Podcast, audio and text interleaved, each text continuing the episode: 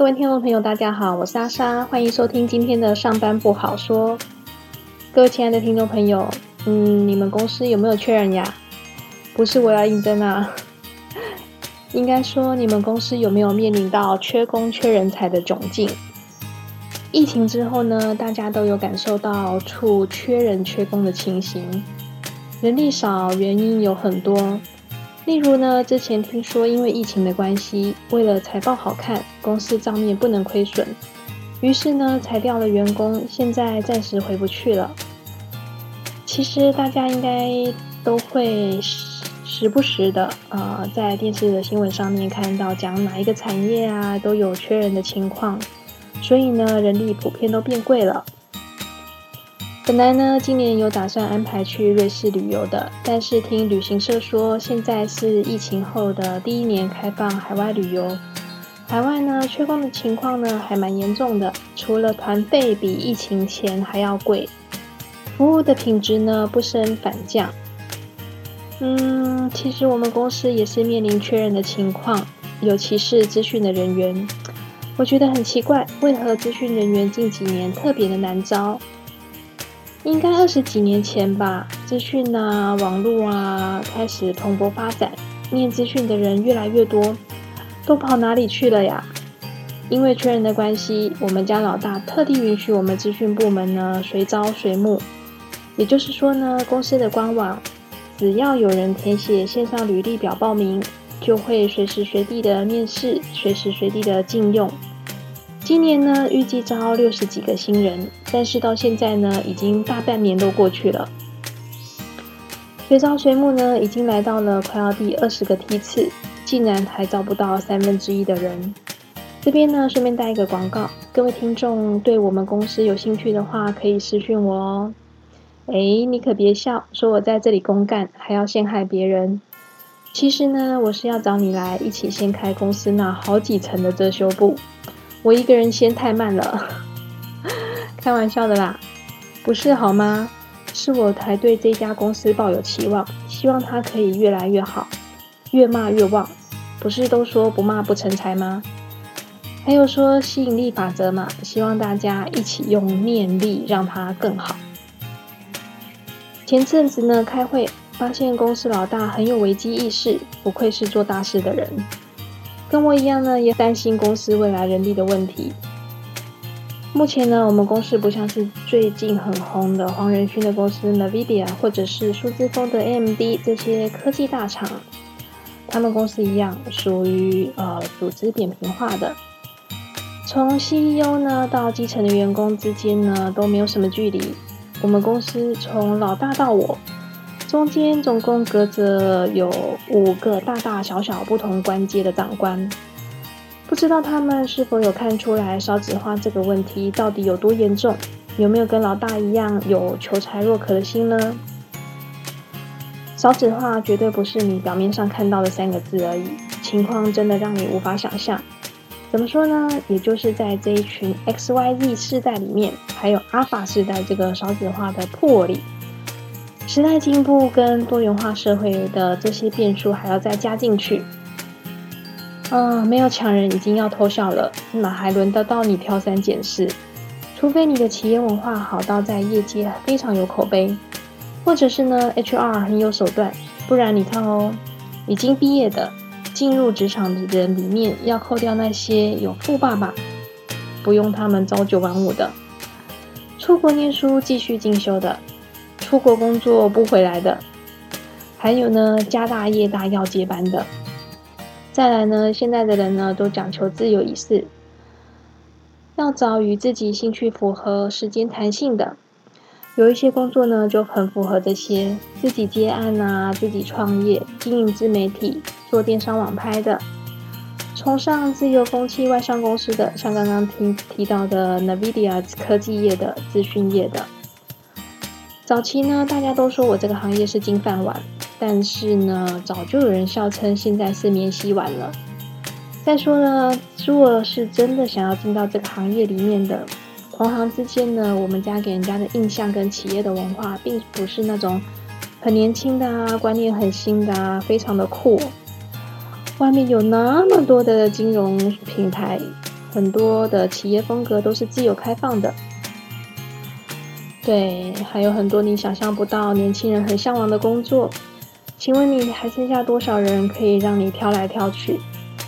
请认清现在是劳方市场，不是资方市场，好吗？所以，我们家老大他感受到未来得新人者得天下。说到少子化，中国大陆在这个方面的灵敏度是非常高的，执行力也很快。几年前呢，有敢于少子化将动摇国本，在短短的三年之内呢，迅速从二胎开放到三胎，各种鼓励奖励政策纷纷出笼。但是反观我们家呢，也就前几天吧。无意间听到了一个让我非常惊讶的事情，就是呢，好不容易找来的新人都还没有过试用期，一下子呢有两个人要离职了。好吧，这有两种情况，一个呢是他主动离职，再来呢就是他被离职。他主动提出，可能是发现公司不符合他的期望，他还有另外其他的发展。主动放弃我们公司。那第二个呢，就是可能用人单位觉得他们不符合他们所期望的人力，所以就劝退了吧。就我对这件事情的看法，除非是新人学习态度或者是就职心态欠佳，否则呢，应该都还有救。无论有多少人认为他们原本的应征的岗位是程序员，因为不会写程式，就应该让他们自动淘汰。在我看来呢，只有这个原因的话，还不足以放弃他们。觉得该放弃他们的人，肯定没有听到老大的心声。老大说啊，进来的新人要当宝贝疼爱哦。虽然这是夸饰法，但是呢，我真的觉得懂得惜才很重要。还记得那会儿我刚入行的时候，周遭也有很多非本科系的，也就是不是资讯科系的同事。也有从其他的非资讯部门的人转过来的同事，那大家都是慢慢的学习，靠有经验的带没有经验的，师傅徒弟制的一个带一个，在半年试用期间之内，什么都是从零开始教起，都是这样手把手带出来的，自己培养的。听说很早很早的时候，当时也还没有资讯部门，后来呢，因为银行业务资讯化的关系。然后呢，就成立了资讯部门。当时呢，也是从那时候现有的银行职员来转职的。还有呢，就我所所知道，早期呢排名数一数二的外商资讯公司，他们不是看是不是资讯本科系的学生，他们只有招台青教，之后呢，再由公公司来统一培训。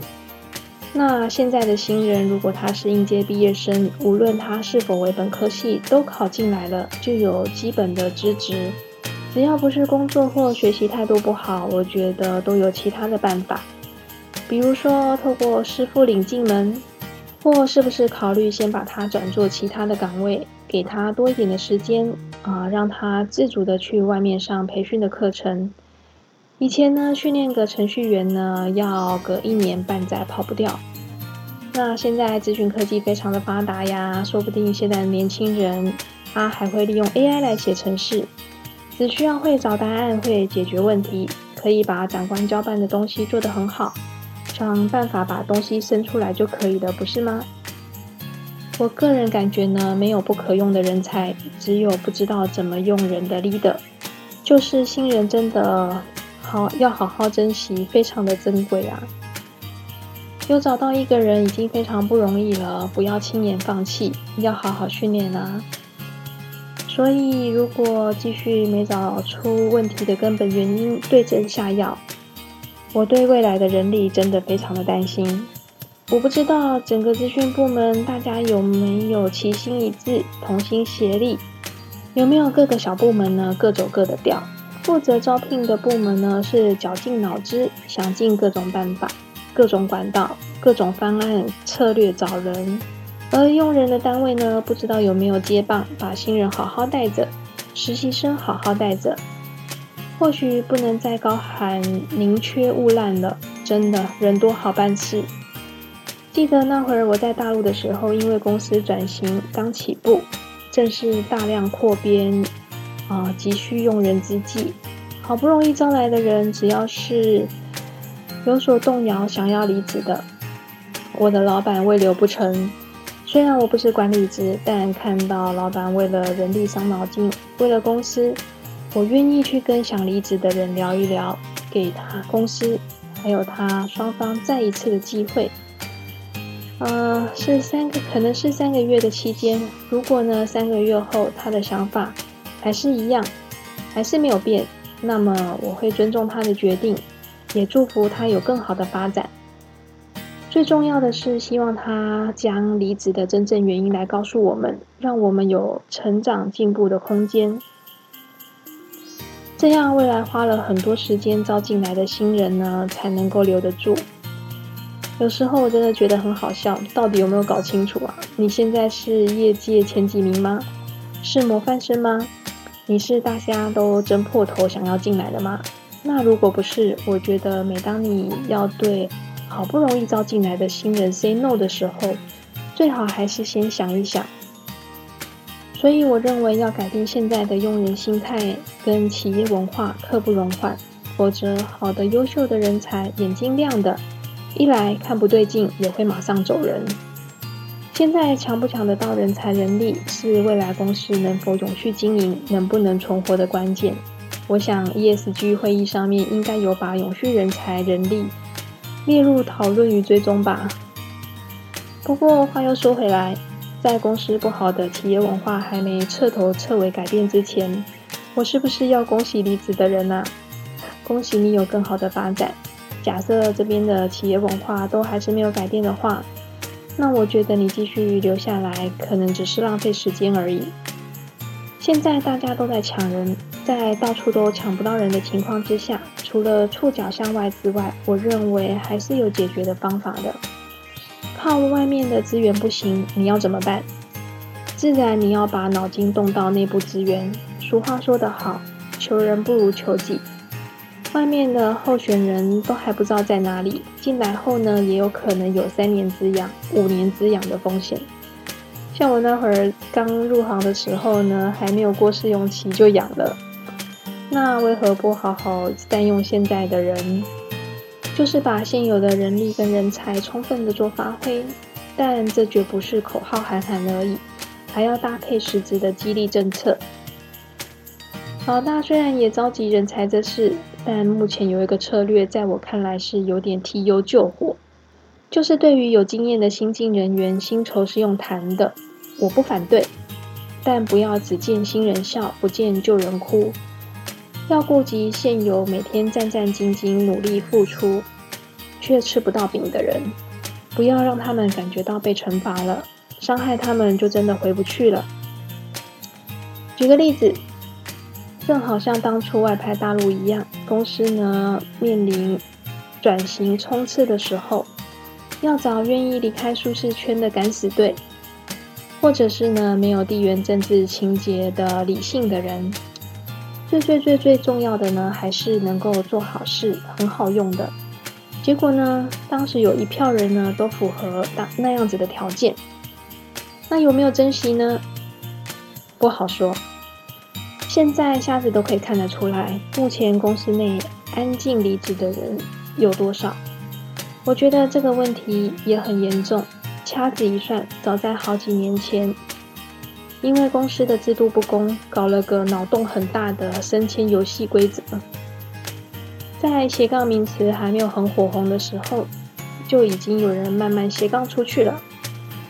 更不用提到现在有多少人人在曹营心在汉。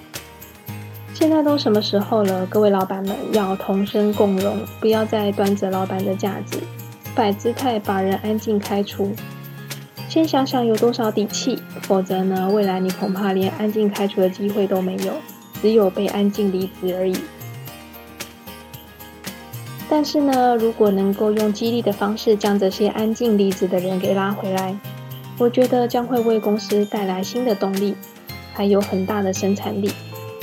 这个也很合理，现有的员工已经上手了，了解工作的内容，了解公司的文化，什么坑都踩过，比新人更容易上手。而且呢，大家都彼此认识，知己知彼，合作上呢也比较有默契。如果现在大家的态度都还是用以前那种唯我独尊、一言堂、我说了算，永远摆着高姿态要别人去配合，我觉得这样子的企业文化真的是让人摇头。这样以后只会越来越没有人愿意付出，可别不信。现在不管是什么原因，我说了算，已经不是管理者的专有台词哦。再者，最重要的加薪升迁的制度一定要改变，重视技术值的人才。就应该要有技术岗位的升迁方式，保持呢技术值的升等加薪管道畅通，不要卡关。因为你卡的不只是技术人才的前途，更是整个公司的未来与发展。说了也好笑，之前呢公司把一堆很会写程式的、技术能力很强的人呢，把他们转做了管理职，结果平白浪费了他们的技术能力。那他们的管理能力好不好呢？他们的管理技巧是不是把团队带向了巅峰？这些呢都不好说，也未可说。但是唯一可以说的是，这样好的技术能力就没有办法传承下来了，也没有办法去影响到像现在那不会写程式要离职的新人。但是如果当初这些技术能力很强的人都保有技术值升迁，那或许他们可以来带领这些新人，让他们对公司有贡献。都有生产力，都可以发挥到技术能力，人尽其才，也训练到更多的技术人员，形成一个好的循环。结果呢，现在搞得两头空，管理方面不好说，技术没有传承，新人走光光。我该说个人造业个人担，公司造业公司担吗？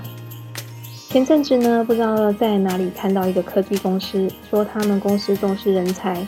是才是所，除了有管理职的升迁之外呢，也很重视技术职人员，能够让他们在本业上面呢尽情的钻研技术，尽情的发挥所长。所以呢，技术职的人呢都有自己的呃升迁管道，不一定要转到管理职来。所以呢，我觉得公司如果真的重视资讯人才，认为资讯人员是战略的资源，是稀缺的资源。是宝贵的资源，这样的顺畅的技术值升迁制度，对一个 IT 部门来说是一个比较健全的环境，而不会搞到技术很强的人都去做了管理职，没有适才适所，把人摆到了错的位置，两边都落空。希望老大的口号不是喊喊而已，要实际的行动，否则呢，短期内呢就有可能看到人才像土石流般崩落，再也回不去了。是我比较幸运，过往在大陆工作的时候呢，有很多的机会接触到公司最高层的呃领导管理阶层。现在呢，也因为工作的关系呢，有机会直接听到老大的想法，也深深的感觉到，组织如果不扁平的话，中间有太多的层级，资讯上面不对称，后果会很严重。就像大陆的一个顺口溜。上级传下级，一级传一级，传完就休息；下级呢传上级，一级传一级，传完没消息。我们都知道这代表了什么。其实呢，就像是喝水传话的游戏一样，上面说什么，到最后最下面的人听了，可能整个意思完全是不正确的，或者是呢中间加了。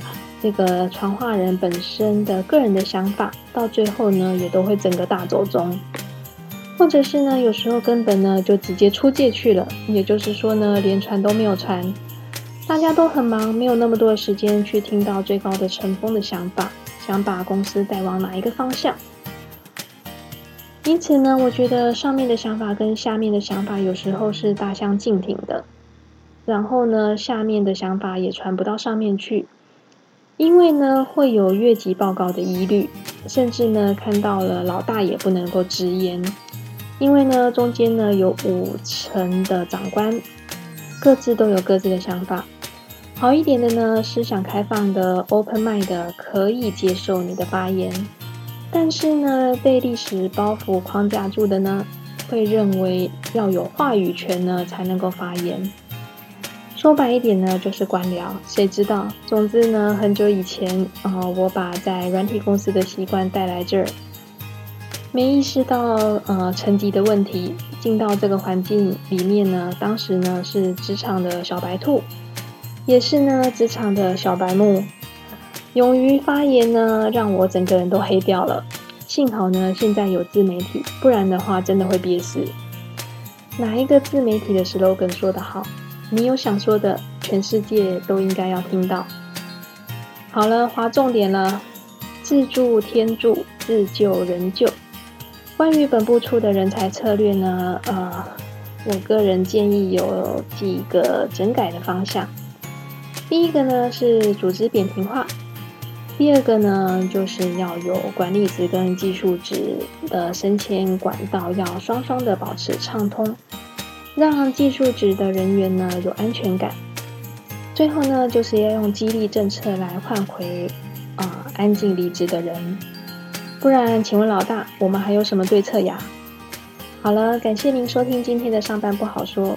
您有什么想法或对策，欢迎与我分享哦。祝大家周末愉快，我们八月见，拜拜。